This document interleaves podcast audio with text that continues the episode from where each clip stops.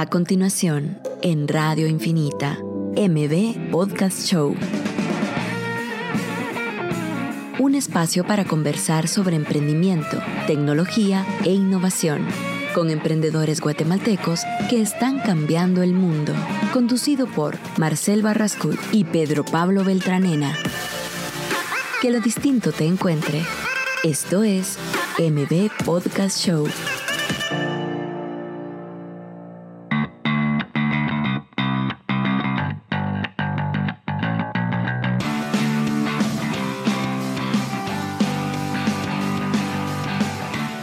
Todos, ya estamos en otro episodio de M Podcast Show. Estamos en el episodio número 52. Ya pasamos la, las 50 semanas de generar contenido aquí con Pedro Pablo, trayéndoles a las personas que creo que les podemos agregar valor, especialmente con sus vías, con sus luchas, experiencias.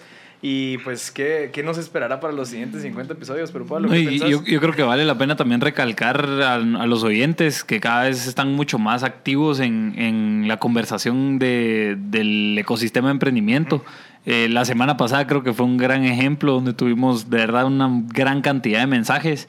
eh, solo por la iniciativa básicamente de empezar a construir este ecosistema. Entonces, eh, como siempre, bienvenidos a la conversación a través del 5741-1290. Eh, cualquier duda, pregunta que tengan, ahí las podemos resolver. Inclusive nos alimentan para, el- para, la, para, para este diálogo que vamos a estar teniendo acá, ¿verdad? Sí, y lo bueno es que surgen dudas que probablemente a otra audiencia les sirve.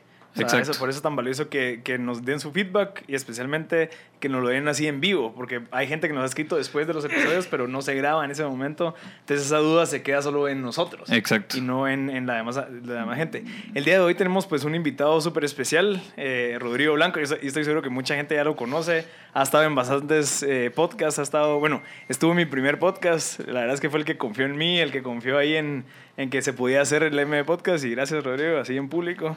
Y gracias por todo lo que has hecho, porque creo que has inspirado a muchísima gente y creo que por eso estás aquí hoy. O sea, listo para Gracias, compartir. mucha. Un gusto estar acá con ustedes el día de hoy. Estoy seguro que esta hora se nos va a pasar volando. Así que Ah. gracias por la invitación. Estoy feliz de estar acá y qué orgullo poder ver que tu podcast va avanzando tanto Sí. que llevas más de año y medio, ¿cierto? Sí, y Haciendo llevamos eso. más de 150 episodios. O sea, ha estado bien interesante la, Increíble, la aventura. buenísimo. Pues gracias. por tenerme acá. Un gusto. No, fíjate que hoy estábamos hablando con Pero Pablo de, de qué temas tocar contigo, porque creo que tenés muchísimas cosas de qué hablar. Eh, entonces logramos estructurarlo de tal manera para que la gente, pues, o sea, de todo lo que ha- has hecho ya, los videos, los podcasts, creo que hace falta cierta información que creo que nosotros la podemos eh, despenicar un poquito de, de lo que tenés en tu mente. Entonces, queríamos empezar con, digamos, ya habiendo tenido varios exits, ya, ya habiendo tenido tantas empresas e inversiones, ¿qué, qué, cuáles son tus luchas ahorita, del día al día? ¿Qué es lo que estás, hacia dónde vas? ¿Qué es lo que te está manteniendo? ¿O qué crees que es lo que necesitas para poder crecer más? Yo creo que, bueno, gra- gracias a Dios eh, he tenido, como decís, varios exits en varios emprendimientos. Eso no significa que en todo me ha ido bien, ¿cierto? Hay, hay muchos negocios que me ha ido mal porque hay que ver la realidad del emprendimiento, de que no todo es color rosa y que no todo es fácil, hay cosas muy difíciles. Eh, lo bueno es que la gente se acuerda más de lo positivo que de lo negativo. Y las victorias creo que son mucho más importantes o trascendentales que las derrotas. Pero han habido muchas, ¿cierto? Entonces, habiendo dicho eso, yo pensaría que estoy en una etapa ahora en donde tengo demasiados proyectos. Tengo que aprender muy bien a qué decirle no. De hecho, le digo que no. Yo pensaría que el 95% de las cosas, si vieras la cantidad de cosas que me ofrecen, de actividades, de, eventos que y, y creo que aprendí muy bien a decir no para enfocarme en el pareto, o sea, en, en el 80-20, donde el 20% de las actividades da el 80% de los resultados. Entonces, verdaderamente es difícil el no desenfocarse y el mantener bien claro el norte de qué es lo que querés hacer. Y aún con esas cosas que estoy haciendo, son muchísimas actividades y cosas que estamos haciendo. Entonces, quiera que no, cuesta llevar el control de todo lo que está pasando en un determinado momento. Eh, y es un tema también en que yo valoro mucho un balance en mi vida de tener libertad, tranquilidad, paz, amistad, familia, trabajo, espiritualidad, iglesia, obra social. Entonces llega un punto en que digo, yo sé que no soy lo más eficiente como debería ser generando dinero, pero no quiero. Quiero ser más eficiente en mi vida y en ser feliz y en tener impacto y trascender y, y lo- y lo eterno, por así decirlo. Mira, qué interesante, perdón. Eh, Ujú. creo que Pero Pablo siempre ha comentado bastante de las luchas de, de manejar el tiempo. Creo que también, o sea, tener tanto eh, que probablemente sí, hay libertad de poder hacer un montón de cosas, pero también cada cosa que, que te metes de ese 20% requiere de dedicación, o sea, requiere de que, bueno, ¿cómo, cómo me siento a trabajar en esto? Eh, hay que sacarlo adelante. ¿Cómo, cómo manejas dentro de ese 20% tantas actividades que, que, Sí, que llevas? Y tal vez para agregar a la pregunta, es también una pregunta tal vez un poco enfocada en temas técnicos, ¿verdad? Si usas alguna herramienta de time management, eh, cuál es, cómo la haces, cómo te ha funcionado. Sí, yo creo que lo más importante para poder ser eficiente es ser un buen líder y poder delegar. Yo no puedo estar en todos lados, no quiero estar en todos lados, no puedo hacer micromanagement y no quiero meterme como que en todas las tareas. Lo importante es tener gente altamente capacitada e inspirada en cada una de las posiciones que puedan tomar decisiones eh, por sí mismas, ¿va? Que, tengan eh, autonomía de poder de decisión.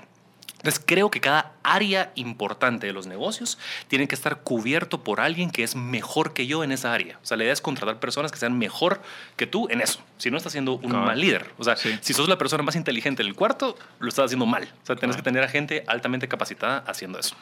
Ahora, ¿qué herramientas utilizamos? Manejamos todo con Trello. O sea, tenemos toda la compañía en Trello donde vemos los boards, los cards y ahí vamos viendo el avance que estamos teniendo y utilizamos Time Doctor.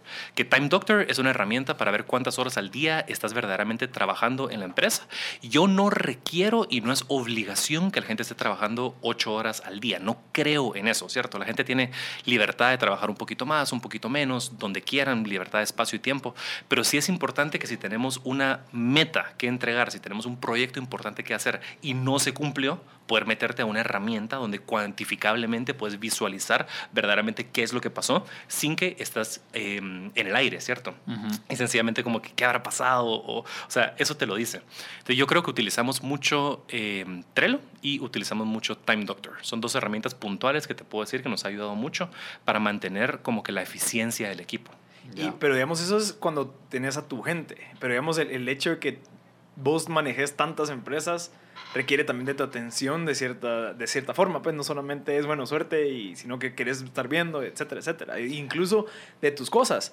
Pero ¿cómo haces para manejar tu tiempo eh, de, de atención? O sea, digamos, le va a llegar ahorita a Amazon, le, le va a llegar eso ahorita a contratar, le va a llegar ahorita a cada niño, le va a llegar ahorita, etcétera, etcétera, a invertir. Sí, y estás pero invirtiendo. Entonces, lo importante es no meterte en todo. Por ejemplo, y un ejemplo claro que podemos vivir en el día a día es que en estos momentos nos está acompañando acá el gran Che Alvisuris, que es el gerente general de Wonder, una productora increíble que hace contenido de, de Netflix y videobloggers y todo aquí pitch a medio, a medio radio.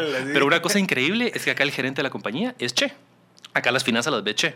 El que agarra a los clientes es Che. El que va a trabajar es Che. El que cobra es Che. El que ve el QuickBooks es Che. Eso no lo hago yo. De hecho, la última vez que vimos cosas con finanzas con vos habrá sido que hace mes y medio probablemente. Y trato de no meterme, no hacer micromanagement. Le tengo confianza absoluta a él y no me meto todos los días. De hecho, me meto una, una vez al mes a ver, a ver cómo fueron los resultados.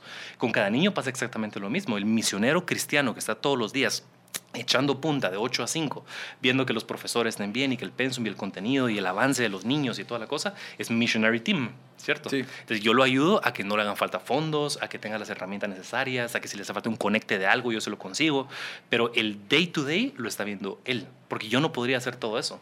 Entonces, yo creo que, que mi rol es encontrar a personas altamente motivadas y muy buenas haciendo ciertos eh, eh, proyectos.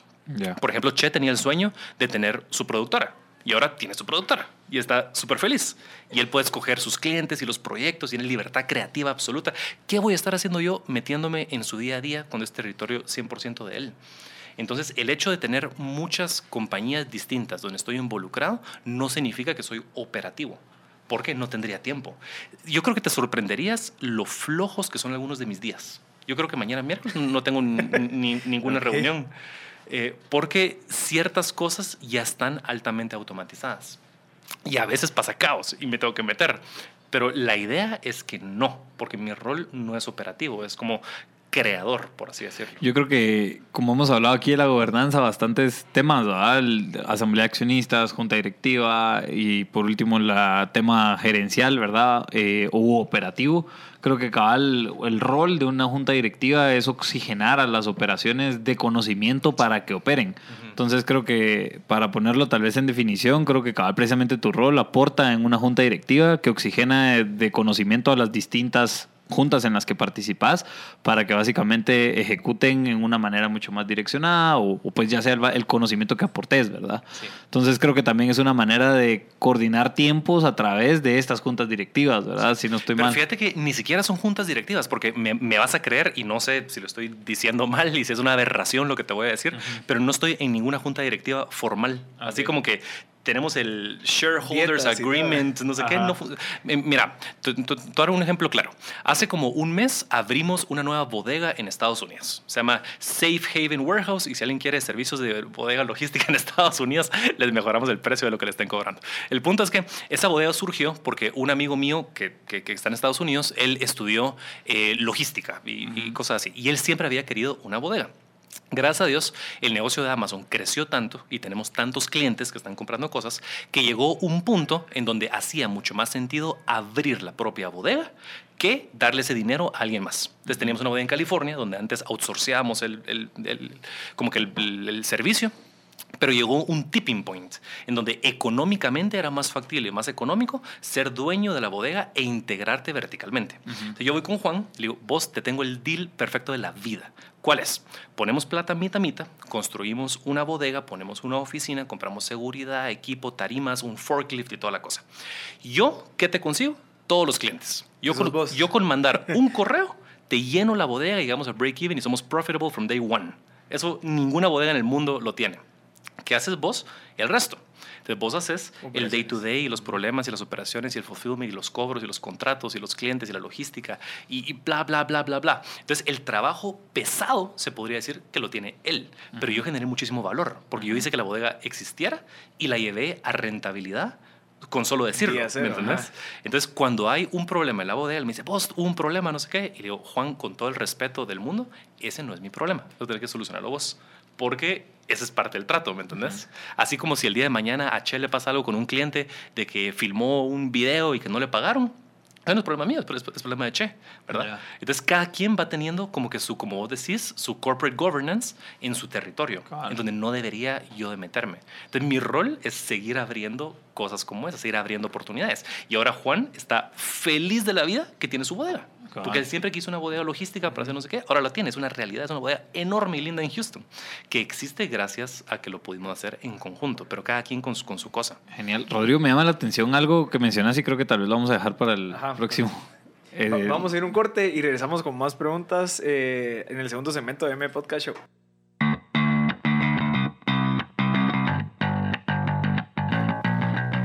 Ya estamos de, de, vuelta en el segundo segmento de M Podcast Show. Le recordamos que tenemos el día de hoy a Rodrigo Blanco, pues inversionista, emprendedor. Eh, ¿Qué más? Porque tienes un montón. Hijo de Dios. Hijo de Dios. Y vamos a conversar un poquito sobre cosas que no has hablado, o sea, tratar de hablar de cosas que no has hablado en muchas de, de las entrevistas que has tenido. Eh, estábamos hablando en, en, el, en, el, segmento pasado sobre el eh, cómo maneja su tema de, de, tiempo y a qué le dedica, pues, eh, temas de, de, capital y demás. Pero Pablo, te quedaste con Sí, me quedé con una pregunta que también es eh, conocer un poco al Rodrigo Blanco detrás de las, los días de crisis. Eh, los días donde de verdad eh, las cosas se ponen complejas en, sus distintas eh, cosas. Entiendo como dice bien Rey Dalio, de que en la medida que uno tiene 16 inversiones no correlacionadas, el riesgo está casi eliminado, ¿verdad? en el caso de cuando dos o tres de tus inversiones, por ejemplo, se ponen en una etapa pues tal vez no tan cómoda, cómo has abordado estas crisis, cómo es el Rodrigo Blanco, en donde de verdad sí está difícil la, la, cosa y cómo haces precisamente como para, para ir y solucionar. O sea, al final de alguna manera todos somos humanos y estamos de cara a problemas, pues. Yo creo que es muy importante tener un riesgo diversificado y no poner todas las cosas en la misma canasta. O sea, eso es, eso es importantísimo. Y estoy muy consciente que a veces las cosas van a ir bien y a veces las cosas van a ir mal. Una cosa que me ha servido bastante a mí es no tomar decisiones de hacer algo negativo cuando estás frustrado, ni tomar decisiones de algo positivo cuando estás muy feliz. No deberías dejarte sesgar por cómo te sentís y cómo están tus sentimientos en el momento. Y hay días difíciles, hay días donde pareciera que todo se cae, hay días donde nada te sale, hay días que hay problemas y problemas y problemas. Y hay una cosa que a mí me sirve muchísimo y es dormir. Duermo temprano y al día siguiente me despierto y mágicamente todo pareciera estar mejor. O sea, a veces los problemas no los puedes solucionar el mismo día porque ya estás demasiado saturado, demasiado estrés o demasiadas cosas están pasando Y cuando descansas y cuando te despertas al día siguiente, yo soy un morning person. O sea, yo en la mañana estoy feliz de la vida y abro los ojos y estoy feliz de que, estoy vivo y que amanecí y que tengo dos piernas y que tengo dos brazos y que tengo problemas de niño grande. Y, y ya, y todo está bien. Y vas solucionando un problema a la vez. Eh, yo creo que la vida es difícil. O sea, Sí. eh, hay dos, dos puntos de vista. Yo creo que las, las personas son buenas, el vaso siempre está medio lleno, hay que ver todo positivo, ok, pero a veces las cosas se ponen difíciles y hay problemones. Pero yo pienso que no hay problema que dure 100 años, pienso que todo llega a equilibrio, pienso que todas las crisis eventualmente se van, Eh, todos los problemas que vos crees que son grandes problemas el día de hoy, dentro de unos años desaparecen, o sea, dentro de 10 años. ¿Y por qué estás tan estresado en aquella época? Ni te vas a acordar, no hay que tomarte todo demasiado en serio. O sea, don't take yourself too, too seriously. ¿Entendés? Como que. Y solucionar una cosa a la vez y todo va a estar bien. Y entender que quien vos sos es mucho más que el dinero. O sea, tu trabajo no representa a la persona que sos. Sea, Si tienes problemas de dinero, ¿y qué? Y si tus empresas están quebrando, ¿y qué? Puedes hacerlas otra vez, puedes comenzar desde cero otra vez. Yo sé que es más fácil decirlo que hacerlo y que los problemas se sienten mucho más grandes cuando estás en el problema. Yo creo mucho en los procesos, creo que todo pasa por una razón. Y cuando estás en el proceso y en el problema y pasando por el fuego, no es bonito. Pero te das cuenta que del otro lado hay algo glorioso y que en el proceso vos creciste y que aprendiste cosas nuevas. Entonces también es un punto de vista de mentalidad. Entonces, recapitulando, no te tomes la vida demasiado en serio porque no vas a salir viva de acá. Eh, a mí dormir me sirve un montón, ir solucionando una cosa a la vez y darme cuenta que los problemas no son tan importantes como en nuestra mente a veces los hacemos ver. ¿Cómo, ¿Cómo te diste cuenta de eso? O sea, ¿te, ¿te pasó en algún momento que dijiste, bueno, sí, me estresé demasiado y solo pasó cosas, ne- eh, cosas negativas y en ese momento dijiste, no, probablemente si yo no me hubiera estresado y me hubiera tomado las cosas tan en serio, ¿qué, qué, qué momento te hizo pensar así? Fíjate que, bueno, yo siendo cristiano, yo siento que todas las obras, que todas las cosas obran para bien, para los que amamos a Dios y que todo tiene un propósito. Entonces, si crees en eso, vos sabes que todo es un proceso y que todo pasa eventualmente. O sea, no te puedes quedar trabado en, en- en algo. Y tal vez antes yo me quedaba enciclado en los problemas y que qué vas a hacer y que se va a acabar el mundo y que... Pero verdaderamente, ¿qué es lo peor que te podría pasar? O sea, si MB eh, Podcast y MB Show todo quiebra, ¿qué es lo peor que podría pasar? Consigues chance en otro lado. Sí. Y si comenzas otra empresa y quebras horriblemente y le ves al banco 100 mil quetzales, pues nada, y lo vas pagando y vas a otro chance y te toca y la vida sigue. No importa la tragedia que te pase, la vida sigue. El día de mañana hay una muerte de un familiar, algo horrible, y te vas a dar cuenta que a la semana todo el mundo siguió como si nada. O sea, no tienes que tomarte los problemas demasiado en serio, pensaría yo. Es, es mejor tener un lente de lo positivo y de las bendiciones y de todo lo bueno que tenés en la vida. Tenés problemas, pero te aseguro que las cosas buenas que tenés deberías ponerle más enfoque y no caer en una falacia de instancias negativas, en donde hay personas que se enfocan mucho más en lo negativo que está pasando en vez de lo positivo. Está bien, estoy quebrado, está bien, no tengo dinero, está bien, me está pasando tal cosa, pero ¿qué pasa con todo lo bueno y todas las bendiciones que sí tengo en mi vida? Deberías enfocarte en el presente y en esas cosas tangibles y estar agradecido en lo que tenés hoy. Y creo que en eso cambia tu perspectiva y cambia tu enfoque y cambia tu energía y cambia las cosas que atraes y cambia tu entorno y cambia y es una bolita de nieve. Puede ser una persona que resta o una persona que suma. Yo escojo ser una persona que suma y creo que eso hace toda la diferencia. Sí, yo creo que desde la perspectiva, desde la perspectiva en la que lo decías, eh, creo que las crisis, en- hay momentos en los que agobian, ¿verdad? Y precisamente como lo decías, creo que es un camino de salir, el, esto también pasará, ¿verdad? Pero también las victorias también puede llegar a un punto de agobio. Es decir, donde solo sentís demasiado, no sé, poder o, fel- o me explico, o sea, como que demasiado, pero es que eso también va a pasar. ¿Verdad? Entonces solo tener conciencia, pues la conciencia de que no solo estamos jugando en el terreno de salvarte las crisis o de solo conseguir victorias, sino que es el reto de ir en el tiempo, ¿verdad? Y ir en el tiempo a través de pasar victorias o crisis, pues, ¿verdad? Sí, estar como dispuesto a cualquiera de las dos. Hay, hay libros que hablan de esto y, y creo que se le podría poner una palabra que es el estoicismo. Ujú. Que entendés que lo peor que te puede pasar no es lo peor que te puede pasar. Y, que, y entonces eso lo que te da es como esa fortaleza de decir, bueno, me puedo arriesgar más porque probablemente en ciertas situaciones tenés mucho que perder, pero hay ciertas que no. Y que probablemente el hecho que sepas de que lo peor que puede pasar, que vos pensás, no es eso. O sea, como vos decías, ¿qué pasa si quiero ahorita todo? Bueno, pues la que me queda es ir a buscar un trabajo y que probablemente lo voy a conseguir porque trabajaste duro durante X cantidad de tiempo que, que, la- que de cierta manera dará este valor. Y obviamente aprendiste, por eso es tan importante también como el hecho de estarte educando y estar aprendiendo porque en algún momento pues lo vas a necesitar. Entonces Sí, creo que 100%. se podría decir que es el estoicismo. Hay libros, yo estoy leyendo uno ahorita que se llama The Obstacle is the Way y explica Ujú. por qué es necesario buscar esos obstáculos. ¿Y Sí, por qué es para necesario crecer. pasarlos? Ajá. Sí. Porque después de ese obstáculo es donde está ese aprendizaje. Para subir de nivel. Exacto. Y, y nada valioso y nada importante fue creado la primera vez. Nada. O sea, nada que nos importa en la humanidad y nada que empujó a la raza humana para adelante fue creado a la primera tratada. Nunca. O sea que todo viene de fracasos, todo viene de derrotas. Pero es un, un tema importante cómo visualizas y cómo interpretas esas derrotas. Si, si lo ves como parte del proceso y algo importante para crear algo de valor o si lo ves como algo que fracasaste y que te lo tomas muy a pecho y que te eh, como que dejas que, que te, te jale, ¿verdad? Que no es la forma correcta de verlo. Mi otra pregunta iba un poco, y tal vez es, es tal vez más personal, es en el sentido del el camino espiritual. Eh, te escucho decir bastante como que hacer referencia a ello. eh, y ah, pues hay moment, hay personas que no lo hacen, hay personas que lo hacen. Entonces, de alguna manera, ¿cómo uno empezaste en, en- en ese camino espiritual que te ha ayudado y se ha, se ha apalancado, asumo yo, del em- de este camino de emprendimiento? Eh, ¿Y dónde empezó? ah? O sea, porque creo que eh, es, eh, cuesta descubrirlo en una primera, en etapas, creo que hay etapas de inocencia, hay etapas de búsqueda, hay etapas de encuentro, hay etapas de compromiso, etcétera, etcétera, etcétera. Entonces, eh, ¿cómo el, porque el emprendimiento también requiere estas etapas, creo yo, ah, entonces se parece hasta a veces es, es mucho, hay, no son dos infraestructuras distintas una de la otra, sino es una en sí. Entonces, ¿cómo realmente lo has vivido? Y, y- y por- me llamó la atención por qué lo mencionas tanto, la verdad. Mira, yo creo que hay cinco etapas en la vida espiritual de cada persona. La primera es cuando naces y te crees todo lo que te dicen. La segunda es que dudas todo lo que te dicen. La tercera es que negas todo lo que te dicen. La cuarta es que comienzas a buscar tu propio camino. Y la quinta es que tomas una decisión. Sin importar la decisión que sea, ¿cierto? Y yo obviamente no juzgo, no critico, no opino y cada quien tiene su, for- su punto de ver. Y yo creo que todas las personas le tienen que apostar su vida a algo. Hay gente agnóstica, hay gente atea, hay gente budista, hay gente que... Y somos una mezcla pluricultural de gente metida en esta bolita que está flotando al medio universo y está bien, ¿cierto? Entonces, a lo que yo le, apuesto mi vida es el cristianismo y que Jesús es quien Él dijo que era. O sea, ese es mi punto. Y comencé este, este caminar hace como seis años, eh, donde lo conocí, tuve una experiencia personal con Él, como que lo sentí y verdaderamente le aposté mi vida completa a eso.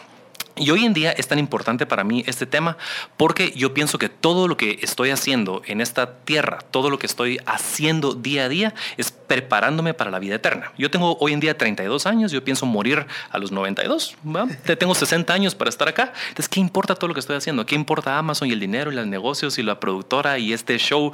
Todo es efímero, todo se va a acabar. Lo que yo pienso que importa es lo eterno. Y hoy en día lo que estoy haciendo es jugando Monopoly. Acá estamos comprando propiedades y haciendo negocios y tratando de no sé qué y jugar con chips cada vez con los stakes un poquito más altos.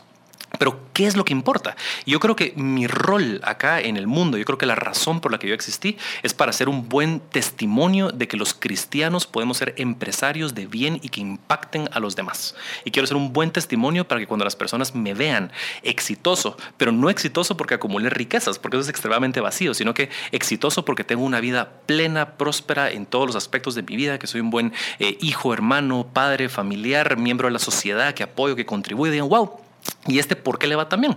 Ah, porque tiene a Dios en su corazón, porque está bendecido, porque tiene un camino claro y que pueda ser un buen reflejo de Jesús en la tierra. Eso es lo que yo quisiera hacer y ese es mi, mi approach. Entonces, si me decís ahorita todo lo de los negocios y el time management y toda la cosa, es importante, pero es una parte pequeñita de una parte pequeñita de lo que hago. Porque el time management que estamos hablando de Time Doctor y de Trello es una herramienta para manejar una de las inversiones de una de las áreas. Donde fuimos a, a lo micro, de lo micro, de lo micro. Porque yo te diría que si el día de mañana quiebro y pierdo absolutamente todo, el, todo lo que tengo y las empresas o lo que sea, no pierdo mi, mi valor propio ni mi identidad, ni mi razón de ser, ni mi propósito, ni, ni la visión a donde tengo que ir. Así que la verdad no, no importa, es el 25% de quien yo soy o de lo que hago.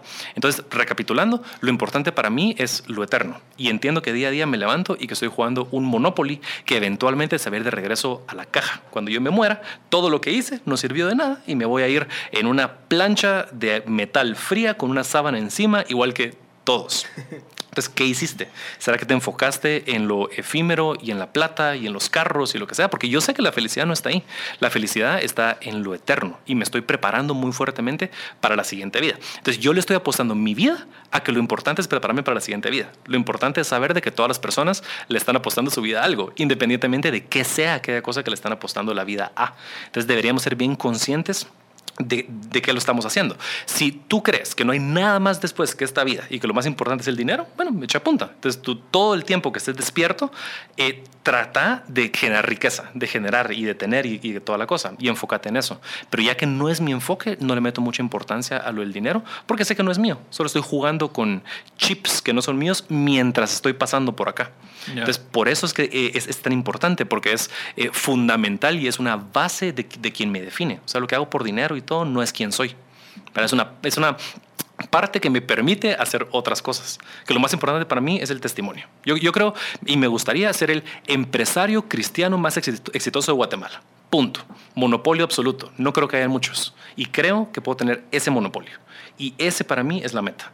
¿Por qué? No por dinero, sino por testimonio. Porque la gente me vea exitoso y bien y próspero y feliz y ayudando y diga, wow, o sea, los cristianos no son losers, los cristianos no son gente aburrida, los cristianos no son, ¿va? Sino que es gente que puede hacer cosas increíblemente porque tienen a Dios en su corazón. Y creo que ese es el propósito de mi vida. Mira, antes de ir al, al, al corte, hay, un, bueno, hay una parte de tu vida que la tenés registrada en Life of Meaning en Adventure and Purpose. Adventure and Purpose. Ese, ese es otro blog. Ajá, pero ah. ¿está disponible todavía? Sí, está disponible. Tengo como 20 links Ajá. que les puedo pasar, que todo, todo está dividido. hablando de lo que estás, creo que para cerrar este segmento, Ajá. creo que es bueno que... Tengo una, una, una, historia, un blog de cómo encontré a Dios en mi vida y una historia de un año de cómo renuncié de mi empresa pasada y me fui a vivir a las Filipinas en un viaje espiritual. Eh, sí, eso es... Y, y el blog se llama? se llama Adventure and Purpose. O sea, es el inglés de aventura y propósito.com. Adventureandpurpose.com. Es un blog que solo habla de eso. Va, perfecto. Vamos a ir a, a, un corte y regresamos con más con Rodrigo Blanco en MB Podcast Show. Esto es MB Podcast Show con Marcel Barrascut.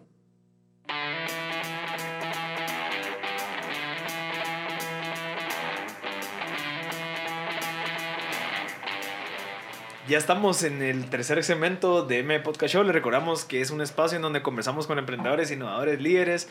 El día de hoy pues tenemos a un emprendedor, inversionista cristiano que nos está compartiendo un montón de, de temas súper interesantes que allá roba caliente, pero creo que está súper interesante. Pero Pablo, creo que hemos visto temas ahorita relacionados con el tipo de time management, que es algo que nosotros tenemos, eh, estamos descubriendo eh, escuchar de Rodrigo que, man, que, bueno, me estabas contando cuántas empresas tenés, eh, un número, o cuántos... No, como, eh, como seis, siete, como ocho. Ok, imagínense tener ocho empresas, o sea, cómo uno tiene que dedicarle tiempo, o sea, cómo logras estructurar tu mente para poder manejar tantas. Nos comentabas de que él, la estrategia que utiliza es invertir en las empresas para que se operen solas con un socio, pues obviamente operativo, que creo que es súper interesante, una buena estrategia, que me lleva a mi pregunta que te estaba haciendo antes, que es, ok, ahorita ese lujo te lo puedes dar de poder invertir en empresas porque obviamente tenés capital.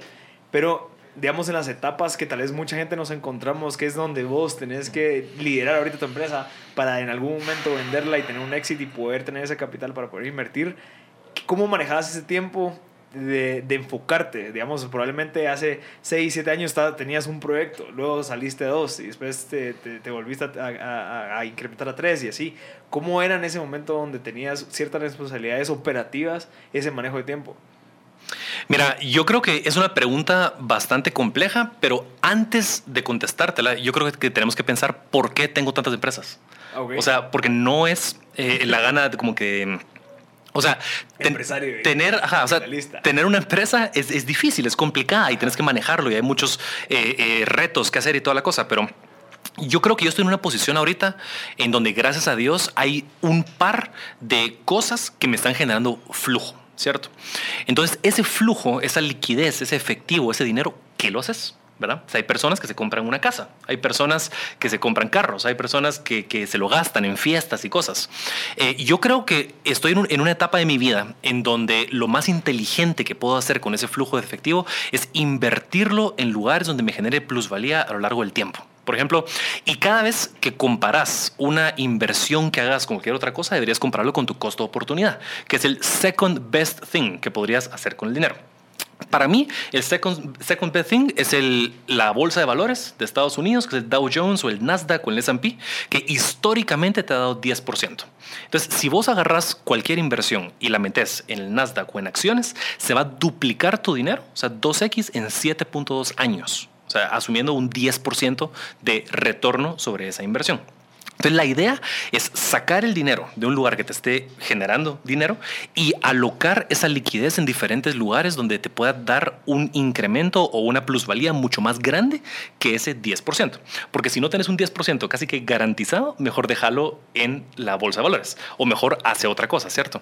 Entonces todas las empresas que tengo ahorita las tengo porque hice un análisis económico en donde me doy cuenta que hace mucho más sentido tener esa compañía que tener ese capital alocado en acciones o en el banco. Que en el banco es una tragedia. O sea, en el banco es lo mismo que, que el colchón. Si vos tenés el dinero en el banco, estás desperdiciando un costo de oportunidad de algo que no está trabajando para ti. Porque la idea es hacer que el dinero trabaje para ti, no tú para el dinero. Las personas que agarran el dinero y, que lo meten en el banco es como la parábola de la, Biblia que te dan el denario y te dicen, mira, acá hay un denario, multiplícalo y a la persona le dio miedo, lo dejó guardado y no lo creció. Eso es lo que no deberías hacer. Deberías multiplicar el dinero. Entonces, ¿Qué es el denario? Disculpa. El, denario es una, una, una ficha, una, una, moneda. Entonces, es una parábola donde a tres personas le dan una moneda, dos monedas y cinco monedas. Entonces, viene y se va esta persona, el patrón, y cuando regresa, le dice, bueno, ¿y qué hicieron con las monedas? Entonces, uno le dice, a mí me dio miedo y la oculté. Y el otro dice, yo lo metí al banco, gané intereses, aquí está la moneda más los intereses. Y el otro, yo invertí, hice emprendimiento y la multipliqué. Entonces, al que la guardó, le dice, siervo miedoso, eh, no confiaste en ti, no utilizaste tus dones y talentos para hacerlo, le quitó la moneda y se la dio a la persona que sí la había invertido y que la había multiplicado. Porque yo creo que los dones y talentos son para utilizarlos, ¿verdad? Y que el dinero, quiera que no, el poder adquisitivo es una responsabilidad que tenés para multiplicarlo y para hacer de bendición para los demás. Y es, un rollo, pero Pero el punto es qué hacer con ese dinero. Entonces, la mayoría de las compañías que tengo han surgido por la necesidad de alocar ese dinero. Por ejemplo, la, la, bodega en Houston, que estamos hablando hace un rato, tenía dos opciones. O le daba ese dinero a alguien más, a otro empresario en California que tenía una compañía de bodega y que él me diera los servicios, o yo abría mi propia bodega. Y haciendo un Excel, fácilmente me di, que me di cuenta que era un negocio el venderle nosotros los servicios de bodega a otras personas y que alguien más lo podía hacer y que con poca intervención de mi parte yo podía generar una utilidad mucho más del 10% anual con esa bodega. Entonces hizo sentido. Ahora, la productora de, de, videos. No es que me desperté un día y que dije, ah, tengo ganas de una productora, hagamos una productora. Sino que quiera que no, cada vez estoy generando más contenido y más contenido para Life of Meaning, para lo de Amazon, para mis cursos, para todo lo que estoy haciendo de contenido pagado, gratuito y seminarios y conferencias y toda la cosa. Y en un momento hizo mucho más sentido comprar una productora y estar integrado verticalmente para que me saliera casi gratis la generación de contenido, a pagarle, saber ni qué cantidad de suma exorbitante a otra persona dueño de una compañía que quiere marginar de esos servicios. Entonces hace más sentido integrarte verticalmente y asumir ese, ese costo. Por ejemplo, Amazon ahorita está comprando gasolineras porque compraron aviones y camioncitos y toda la cosa y al comprar gasolineras quitan al intermediario, a Shell, que le margina la gasolina y ellos se ahorran ese dinero esa decisión económica no es porque Jeff Bezos se despertó un día, tengo ganas de una gasolinera. No, hacía, hacía sentido hacerlo, porque económicamente hacía que toda la operación fuera más rentable. Entonces yo pienso que la razón por la que tengo distintas compañías es porque estoy poco a poco poniendo el capital en cosas que yo creo que van a tener mucho más plusvalía en el tiempo para tener un portafolio diversificado de activos y de tangibles que se aprecien a lo largo del tiempo para poder garantizarme un futuro próspero y tranquilo donde no tengo que trabajar, sino que mis activos, gracias a Dios, me pueden dar lo suficiente para llevar una vida al nivel de vida al que estoy acostumbrado. No es crear empresas solo por la gana de crear empresas, porque sería un gran estrés. Y todo lo que me meto tienen que ser cosas que no me generen tanto estrés ni que me quiten tanto tiempo y que se manejen más o menos solas. Qué interesante. Y eso creo que yo lo veo desde el momento que empezaste con lo de Amazon. O sea, vos al momento que empezaste con lo de Amazon estabas buscando la libertad financiera. Esa libertad financiera lo que te permitió en ese momento fue, bueno, tengo este flujo, bueno, ¿qué más podemos hacer con eso? Porque ya tengo la, de tiempo. O sea, ya puedo dedicarle tiempo lo que quiera. Ahora que tengo este sobre...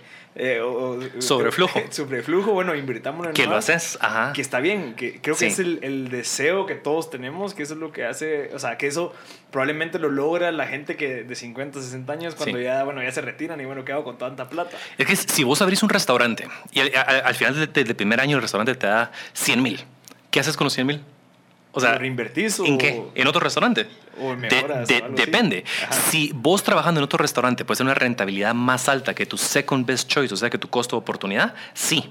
Pero ¿cuántos restaurantes? Puedes manejar uno, probablemente dos. Pero ¿será que puedes manejar 25 restaurantes? No creo. Sí, yo también creo que una cosa básica ahí es entender cuánto necesitas mensualmente, por ejemplo, Sí. a tener un presupuesto mensualmente, porque te pueden dar los 100 mil dólares al final del año, pero no vas a empezar a construir un estilo de vida que basado en esos 100 mil dólares, ¿verdad? sino que lo que realmente necesitabas eran 3 mil dólares, ¿verdad? y entonces, ¿qué queda con ese, con ese flujo que quedó de, de excedentes? Sí. Y creo que por ahí empieza precisamente la decisión, como tener claro bien que uno, uno que necesita para poder empezar a invertir en siguientes extra financiamientos, Sí, cosas así. hay una, hay una calculadora online que me encanta muchísimo, que es cuánto dinero tienes que eh, invertir mes a mes, a qué tasa de interés mensual para aprovecharte el interés compuesto, para retirarte en cuántos años. Entonces pones, por ejemplo, ok, yo necesito, eh, qué sé yo, 10 mil quetzales al mes para, para sobrevivir. Ok, ¿cuánto tienes que invertir, a qué tasa, para poder a qué edad retirarte de tus dividendos?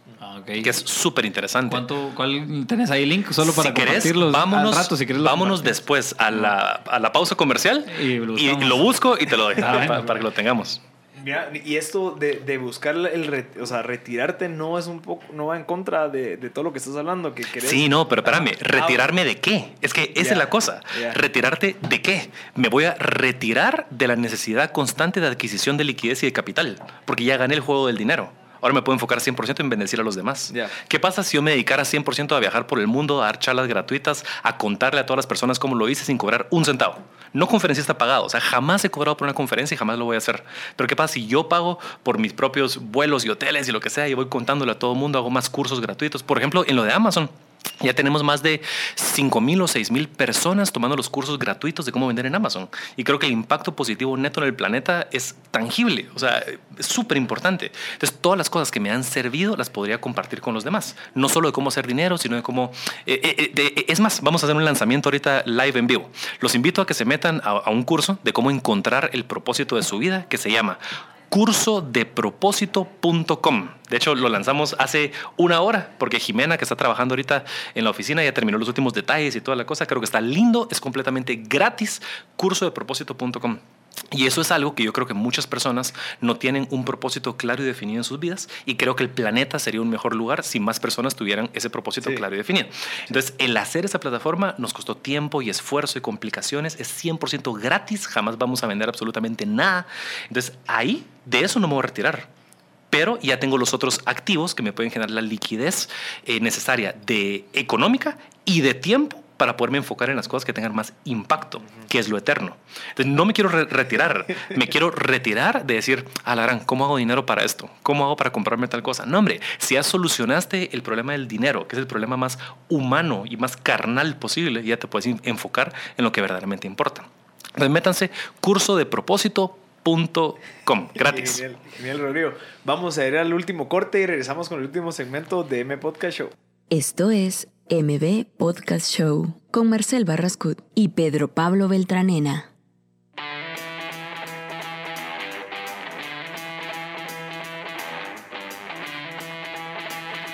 Ya estamos en el último segmento de M Podcast Show. Eh, el día de hoy pues tenemos a Rodrigo Blanco, a toda la gente que se acaba de sintonizar, digamos se subieron el carro ahorita al Uber. Este episodio va a estar disponible el otro martes en M Podcast Show, en, bueno, en M Podcast en Spotify, para que lo escuchen desde el comienzo. Creo que hablamos cosas súper interesantes desde el minuto número uno, así que creo que tenías unas preguntas, pero Pablo. Sí, creo que estábamos aquí conversando con Rodrigo en, el, en, el, en los anuncios, de haciendo la analogía de que cualquier negocio para mejorar de alguna manera necesita como una junta directiva que oxigene conocimiento, que brinde recursos, etcétera, etcétera. Entonces, más mi pregunta era para vos, Rodrigo, ¿quiénes son esas personas que de alguna manera, manera te han servido como maestros en tu vida? ¿verdad? ¿De dónde has aprendido o dónde seguís buscando ese conocimiento?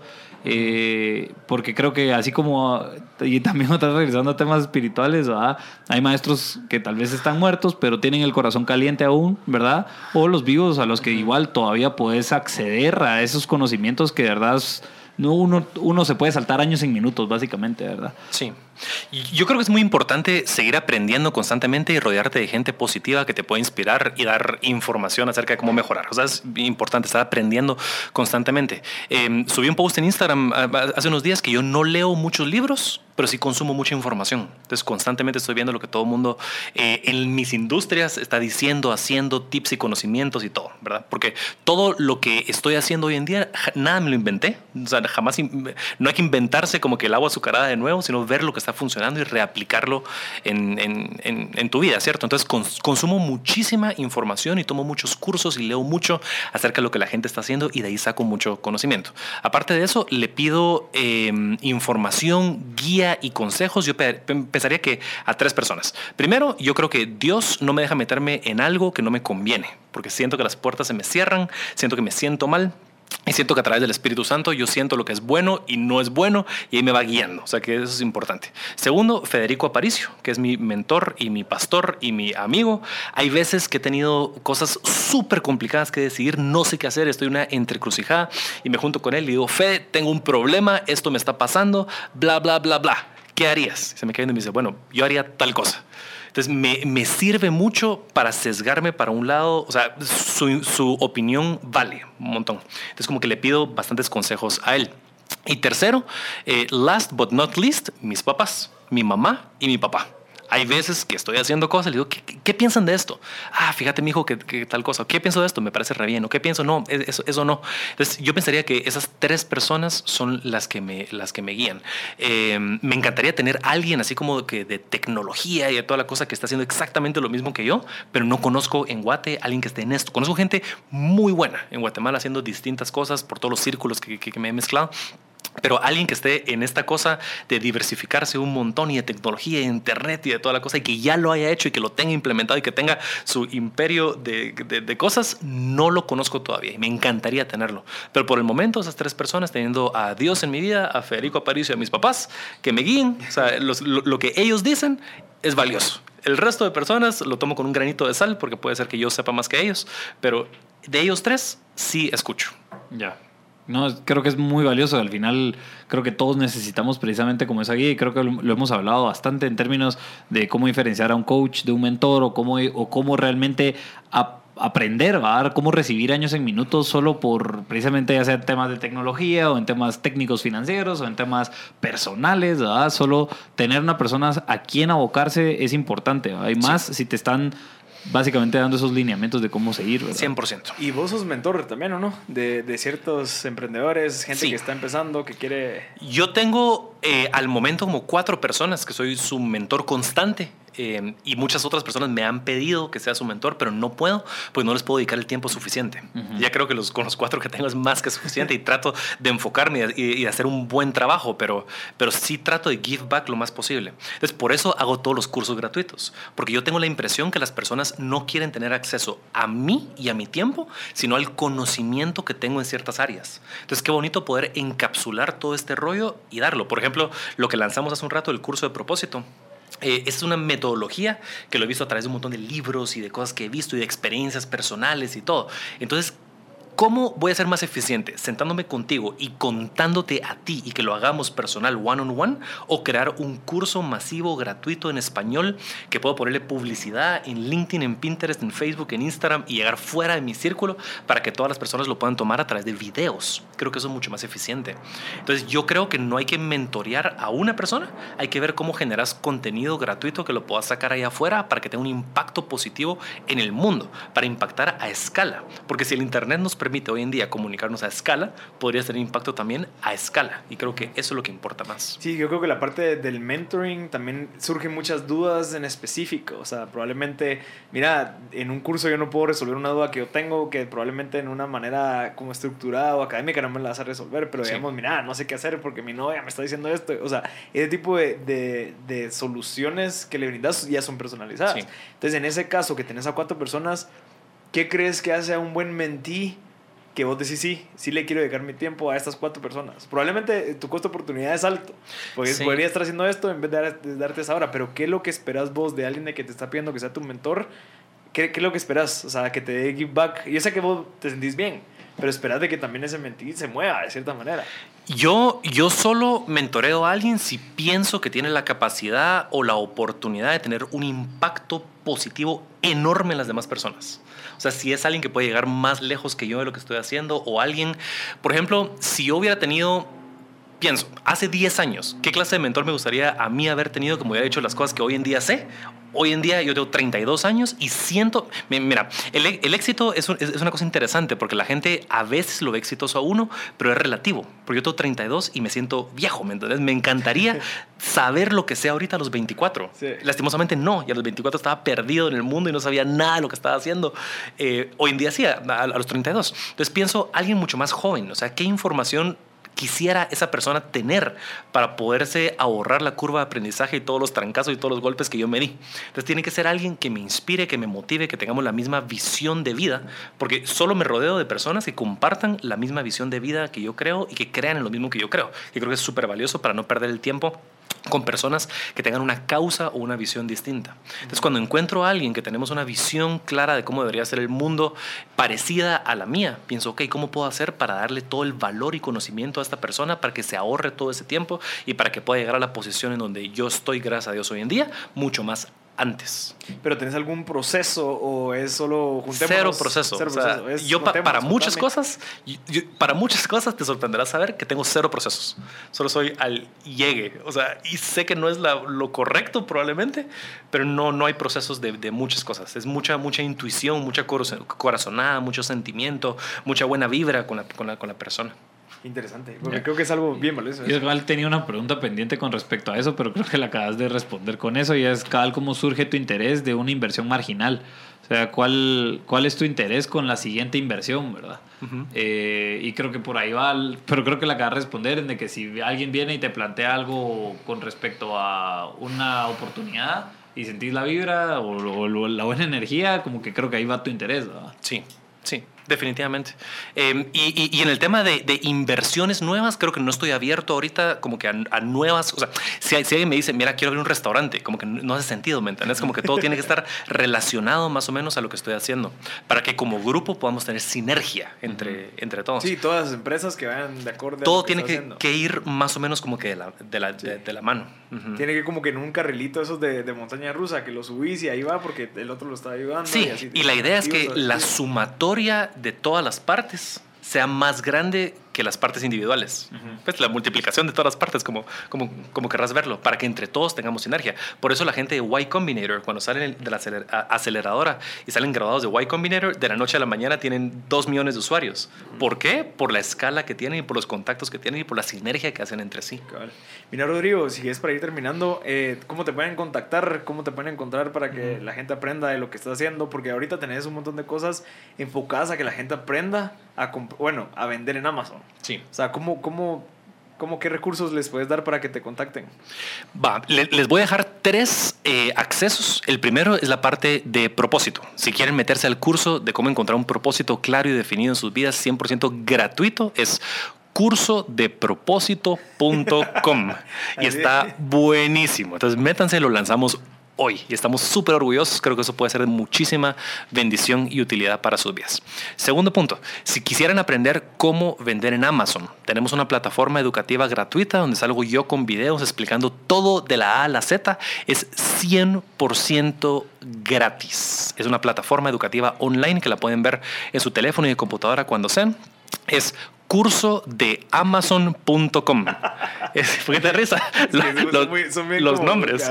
Sí, curso de amazon.com. Y ese es buenísimo. Entonces, si quisieran meterse a aprender cómo vender productos físicos en Amazon, Estados Unidos, en Europa, Japón y Australia y generar un ingreso pasivo, curso de amazon.com. Y de hecho, vamos a hacer un webinar eh, dentro de dos semanas. Entonces, si se inscriben hoy, les voy a mandar el link para este webinar gratuito que vamos a hacer, donde me pueden hacer preguntas acerca de este modelo de negocio. Y si me quieren seguir en redes sociales, la única que estoy utilizando es Instagram. Y ahí subo contenido, ahí hago los lives, ahí hago los stories, los eventos que estamos haciendo, de todo gratuito y toda la cosa. Y mi Instagram es arroba esrodrigoblanco.com. O sea, es Rodrigo Blanco. Ah, sí, sí, perdón. es, es Rodrigo Blanco. Ajá. Entonces solo Instagram Arroba es, Rodrigo Blanco. arroba es Rodrigo Blanco. Mira, ¿y algún recurso que quieras recomendar que te haya ayudado? ¿Algún libro? ¿A, a alguien que sigas en, en- Digamos, he visto que compartís mucho podcast de Business Wars y, y un montón que te, Sí. que te motivan. ¿Qué, ¿Qué recurso recomendás para la gente que está escuchando? Ay, em, yo creo que si se meten en mi Instagram, ahí constantemente estoy poniendo en los stories lo que estoy poniendo, porque eh, es difícil, porque hay libros que me encantan, me encanta Build to Sell, me encanta Bold de Peter Diamandis, eh, me encanta, o sea, sigo varios en Instagram, me encanta Founder, me encanta este Ga- Gary Vaynerchuk, aunque acá es un gran, gran mal hablado, pero re bien, me encanta Tony Robbins, o sea, es, es mucho, o sea, yo creo que cada quien tiene que crear su feed de Instagram y de redes sociales de cosas que inspiren y que te agreguen valor y no que te resten. Yo creo que puedes saber mucho de una persona al ver su Instagram. Si agarras su Instagram y solo lo ves y hay modelos en bikini y las Kardashian diciendo cosas, eso refleja mucho lo que te estás alimentando y lo que estás metiendo dentro de tu, de tu alma. Entonces yo, yo creo que, que tienes que rodearte de personas que te inspiren, de, de libros que te inspiren, de gente que esté alineado a, a- a- a tu visión de vida. Pero hay mucha gente inspiradora hoy en día y gracias al Internet cualquier persona puede hacer un broadcast, un live y llegar a millones de personas. Y hay que aprovecharnos de ese conocimiento que antes no había. Ok, mira, ¿y alguna oportunidad que crees que exista en, en tu industria, en donde estás metida, que un emprendedor puede decir, bueno, me meto a, a suplirla, puede ser que vos tengas ese problema, que tal vez no has encontrado a la persona indicada, pero puede haber alguien que esté escuchando que dice, mira, yo lo puedo suplir haciendo esto. ¿Existe alguna oportunidad? Quería hacer este, este aparatito para salvar los, los árboles de, de Petén, en donde si hay un ingeniero electrónico que sepa hacer algo con Arduino y un panel solar para colgarlo en un árbol que esté transmitiendo constantemente información a la nube para poder a través de sonidos identificar la tala de árbol ilegal y darle un dashboard a toda Guatemala de cuando están talando y botando árboles ilegalmente en Guatemala y alguien sabe cómo hacer esa tecnología, dígame y lo hacemos juntos y, yo lo fondeo. existe. Pues Yo- sí, yo sí, vi un me decís. yo vi un documental de que por medio de sonido eh, identifican por redes en dónde es que está ese sonido. Ujú. Entonces, bueno, sería Pues hay- traerlo. hay- hay que traerlo y hacerlo. Así que hay una oportunidad ahí para todos. Entonces, bueno, perfecto, Rodrigo. Muchas gracias. por Gracias tiempo. por la invitación. Se pasó volando el tiempo. Sí, ¿ah? sí, lastimosamente. Pero entonces recordándote, Instagram es Rodrigo Blanco, eh, curso de propósito.com, curso de amazon.com, super basics. Igual siempre estás compartiendo todo. Pero Pablo, Ah, gracias. perdón, ¿Qué? la fregué. Es curso gratis de Amazon. Cur- Curso gratis de Amazon. Casi, casi la arruinamos porque curso de Amazon no les hubiera entrado.